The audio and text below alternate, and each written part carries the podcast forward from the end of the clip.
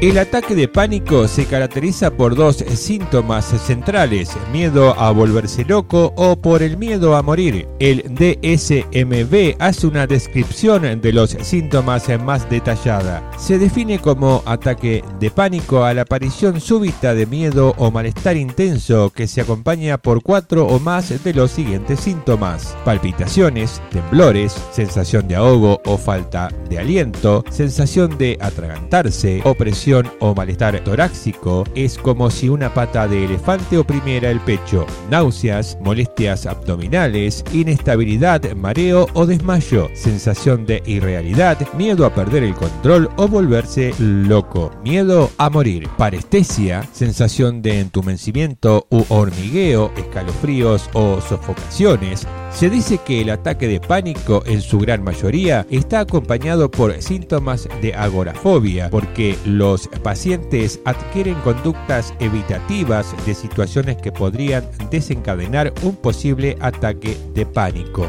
Esta conducta evitativa es la que refuerza a que surja un nuevo ataque de pánico. La agorafobia se caracteriza por la ansiedad que aparece en situaciones en las que resulta difícil escapar u obtener ayuda. En consecuencia, se produce una evitación casi permanente de muchas situaciones como estar solo dentro o fuera de la casa, evitar sitios con muchas personas y mezclarse, viajar en auto, colectivo o avión y temor a pasar por un puente o subirse a un ascensor. Algunos agorafóbicos utilizan como ayuda algún objeto acompañante como llevar bolsas de papel, botellas con agua, medicación, etc. El objeto acompañante y el componente evitativo genera un alivio a corto plazo, pero cronifica el malestar. Es muy frecuente que estos eh, pacientes consulten antes al médico clínico que a un psicólogo. Se estima que el 70% de los pacientes con ataque de pánico realizan su primera consulta a un médico clínico. Lamentablemente, de acuerdo a los datos de la OSM, solo el 45% de los pacientes reciben el tratamiento adecuado. Hoy en día, se considera que la terapia más efectiva para el ataque de pánico es la terapia cognitiva, alcanzando niveles de eficacia de alrededor de 75 a 90% de respuesta favorable con los niveles de recaídas bajos. Modelo cognitivo. El modelo cognitivo del ataque de pánico sostiene que el paciente teme experimentar ciertas sensaciones por lo cual interpreta de forma catastrófica las sensaciones del cuerpo, es decir, aquellas respuestas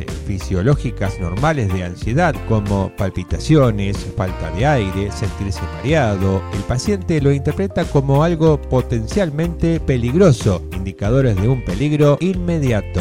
De esta manera, las palpitaciones son vistas como una señal de infarto inminente, el mareo como una señal de desmayo, el temblor como evidencia de que está perdiendo el control, etc. Siguiendo el modelo cognitivo, distinguimos en primer lugar a los estímulos internos o externos, situación, que la persona lo interpreta como una amenaza. La amenaza es activada siempre por el miedo. El miedo dará origen a un estado de apresión o malestar que genera sensaciones físicas desagradables como sentir palpitaciones, dolor en el pecho, falta de aire, mareo, etc., que luego son interpretadas de forma catastrófica como me dará un infarto, me voy a quedar sin aire, me voy a morir, me voy a desmayar. Si este estado de apresión u malestar continúa, dará lugar al ataque de pánico.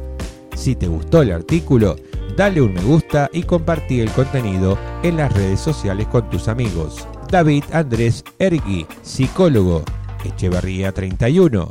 Contacto 2477 63 81 39. Pergamino, Buenos Aires, Argentina.